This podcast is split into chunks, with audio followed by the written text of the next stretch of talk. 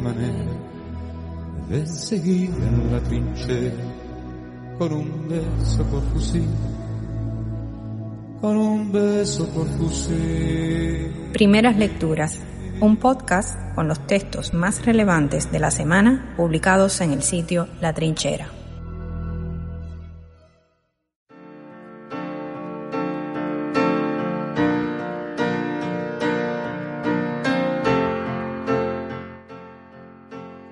Francisco Durán, el ser humano detrás del médico, sobre la persona más mediática de los últimos 35 días en Cuba, por Julio Pernús.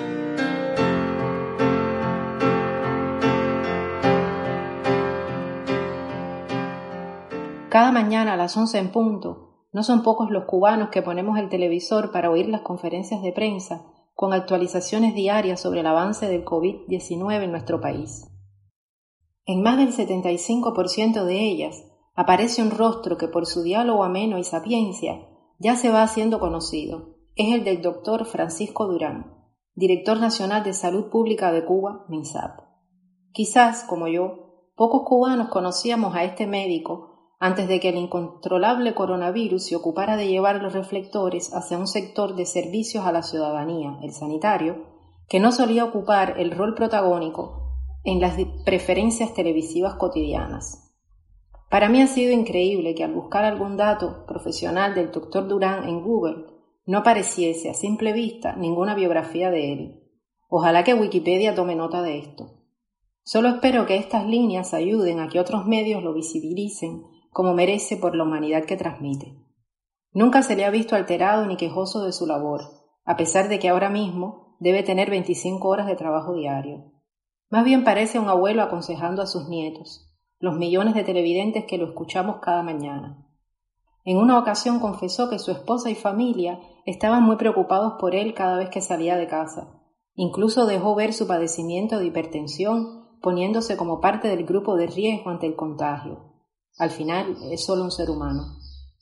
En ocasiones quizás pudo haberse equivocado al expresar un determinado criterio, pero a no pocos televidentes nos parece una persona altamente profesional y entregada a su trabajo.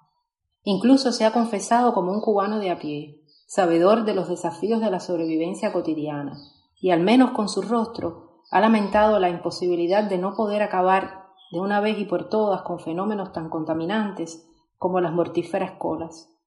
Por su carisma, creo que al terminar esta emergencia buscará la forma de salirse del entramado de las cámaras un lugar donde, me atrevo a decir, nunca quiso estar. Igual, su persona será recordada por un aplauso u oración cada vez que se reconozca la labor del personal de salud en medio de esta emergencia.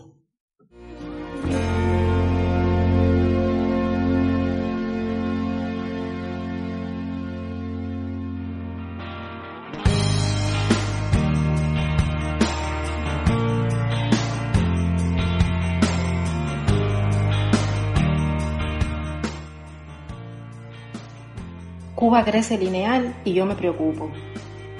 Por Yacet Pérez Riverol.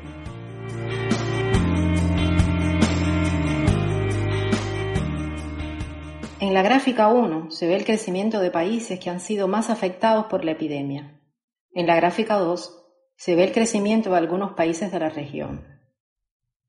El único país que sigue un crecimiento prácticamente lineal en las últimas semanas crecimiento entre 1 por 1.1 es Cuba, no solamente en la región, sino en el planeta. Dos hipótesis. 1. El sistema de vigilancia epidemiológica solo está capturando las personas que están en los clústeres de infectados que ya conocen. 2. Las medidas de mitigación, cierre de escuelas, aeropuertos, bares, restaurantes, están funcionando en Cuba mejor que en cualquier otro lugar del mundo. Como todos sabemos, el cierre de escuelas no tiene un impacto significativo en el decrecimiento del número de contagios, no siendo así para otras medidas de mitigación como el distanciamiento social. Gráficas 3, 4, 5. La hipótesis 2 queda descartada. En la gráfica 3, 4, 5 se observa una predicción del Imperial College sobre el nivel de contagios para diferentes países de Europa, donde se han aplicado diferentes medidas de mitigación con diferentes grados de eficacia y eficiencia. La única medida que ha reducido drásticamente el número de contagios es el confinamiento absoluto. Si bien el aislamiento de grupos de personas a través de la vigilancia epidemiológica y el uso de mascarillas no ha sido aplicado en Europa de igual manera que en Cuba, no creo que estas dos medidas sean tan eficientes como el completo confinamiento, única medida que ha reducido RO en los países europeos. Otro dato importante, si bien el número de test en Cuba se ha incrementado, gráfica 6, cantidad de positivos, número, esto puede ser un indicador de la hipótesis 1. Quizás los sistemas de vigilancia epidemiológica no detecten nuevos grupos de contagio. Por esto es importante que se reporte este número. Hoy un amigo me escribió que su padre acaba de dar positivo al COVID-19. No estaba ni en los grupos de contagio ni bajo vigilancia. Todos estos números son absurdos, si son mentiras, y los únicos que pueden detectar eso son sistemas paralelos de información. Hay que preguntar fuerte en las conferencias de prensa, en Twitter, etc.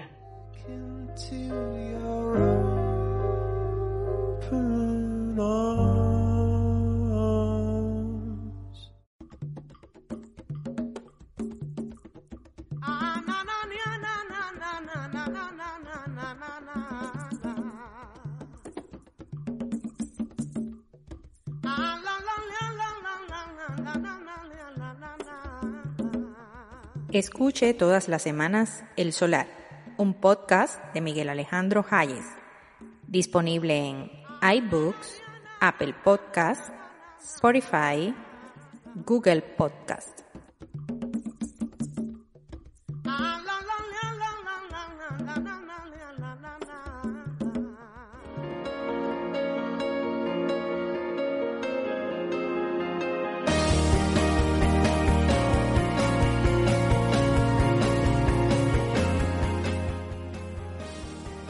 ¿Cuál globalización? por Miguel Alejandro Hayes.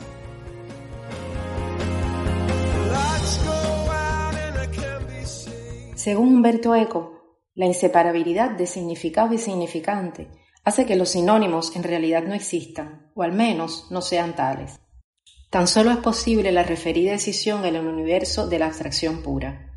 Sin embargo, esas exigencias semióticas que tienen validez en los acotados universos de lingüistas y científicos del pensamiento, no impiden que la discursividad empírica, en su más común acepción, haga uso de los sinónimos como herramientas capaces de generar imágenes teóricas.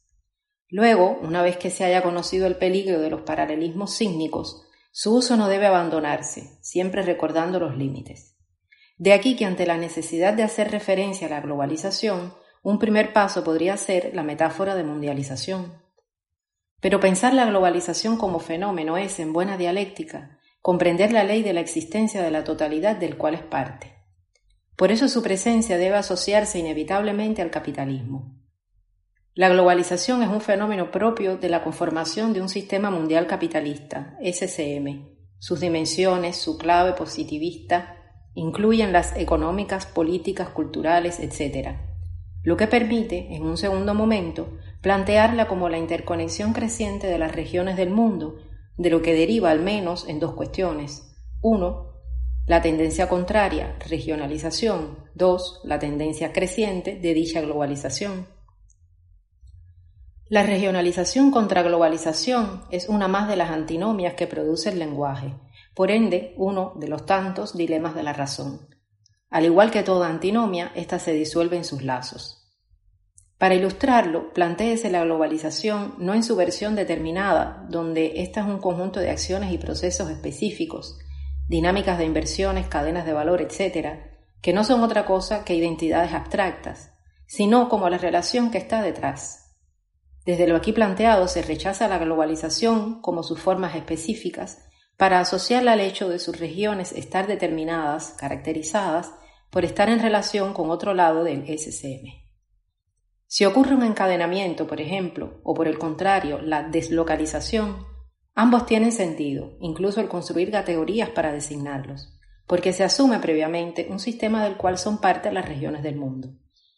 Solo se puede estar conectado con algo cuando se es parte del mismo sistema que ese algo. Del mismo modo, solo se puede estar desconectado respecto a un algo si de igual manera se está en relación con él. En pocas palabras, se puede regionalizar cuando se es parte de un sistema articulado, mientras que la economía de determinado conde de la Inglaterra del siglo XII no se puede regionalizar porque ella no tiene respecto a qué aislarse. También la globalización es al mismo tiempo un proceso de regionalización en la medida que siempre va acompañado de determinada forma de regionalización de la economía, y a su vez, toda regionalización implica determinados rasgos de la globalización.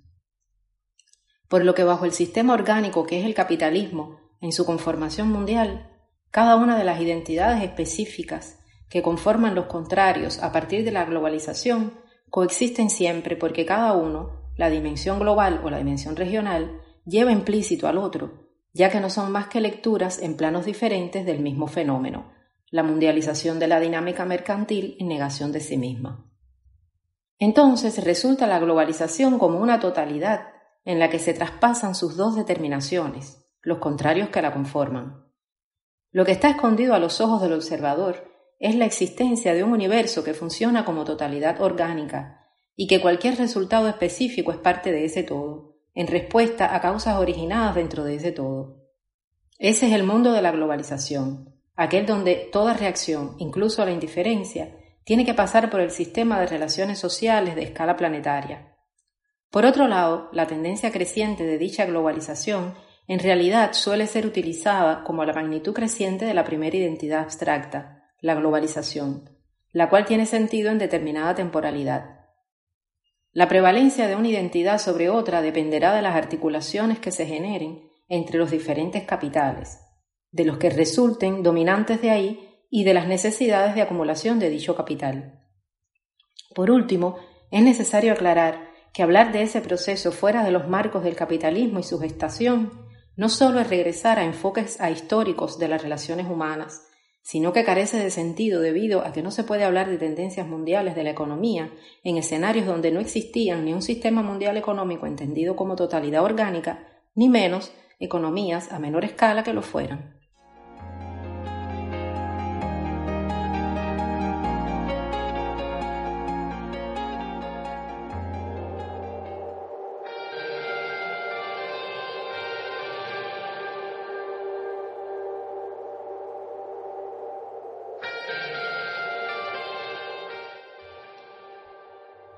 Semántica del insulto. Por Ariel Pierucci.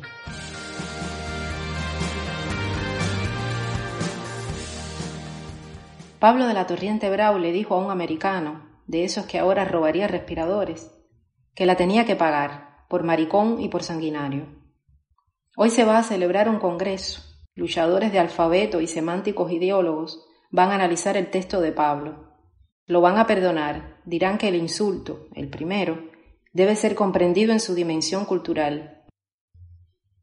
Tratarán las limitaciones de su época y propondrán resemantizar el término. No sé. Yo soy un tipo que le gusta recomendar lecturas, y si conociera a Lenin Moreno, les recomendaría leer a Pablo. La Habana, 3 de abril de 2020.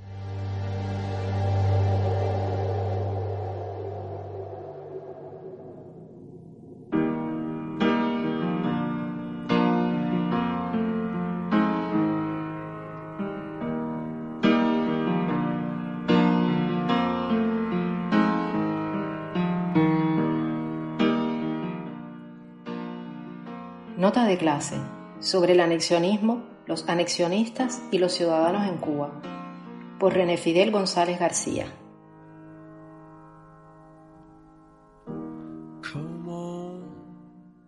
1. El anexionismo como opción política autóctona fue absolutamente derrotado en Cuba después de la segunda mitad del siglo XIX por el pensamiento, la propuesta de democracia, de derechos y libertades por la acción insurreccional del republicanismo independentista cubano. 2. En los primeros tres años del siglo XX, con el país ocupado militarmente por miles de soldados estadounidenses y bajo el despliegue de un plan civilizatorio y modernizador de innegable impacto y trascendencia en la vida cotidiana, la cultura y los imaginarios políticos cubanos la anexión como propósito político del Ejecutivo estadounidense fracasó absolutamente por la esencial e irreversible solidez de un proceso de formación de la identidad nacional y de la apropiación cívica de las nociones de soberanía, derechos y república. La forzosa introducción del contenido de la enmienda Platt al texto constitucional cubano de 1901 como una inexorable obligación para el futuro gobierno republicano y la adopción de una doctrina neocolonial de Estado fueron, por así decirlo, un tácito reconocimiento del gobierno de los Estados Unidos de Norteamérica, de ese entonces de la total imposibilidad de imponer o atraer a Cuba y su población la anexión tal como lo había intentado en ese periodo. 3. Décadas más tarde, cuando los resortes económicos, culturales e ideológicos neocoloniales operaban estables y aparentemente eficaces sobre la población cubana, una insurrección de ciudadanos hecha contra la dictadura que conculcó leyes y derechos en Cuba devino en la primera revolución antineocolonialista del orbe, que en el fango y las arenas de un sector de las costas del occidente de Cuba supo disputar y ganar, bélica e inobjetablemente, al gobierno de los Estados Unidos de Norteamérica por primera vez, la plena soberanía nacional. 4. Casi 60 años después de ese momento, la identidad y las prácticas ciudadanas, el orgullo por sus generaciones anteriores, el compromiso con la democracia, los derechos, la república y la soberanía de Cuba son inconfundibles en cualquier escenario. Se participa por la Cuba que se sueña, se ama y construye en la realidad o la posibilidad de ser. El anexionismo, en cambio, es hoy un triste y pueril San Benito político, y los anexionistas ya no son ciudadanos cubanos. Entenderlo es esencial. Vilipendiar no es dialogar, mucho menos respetar.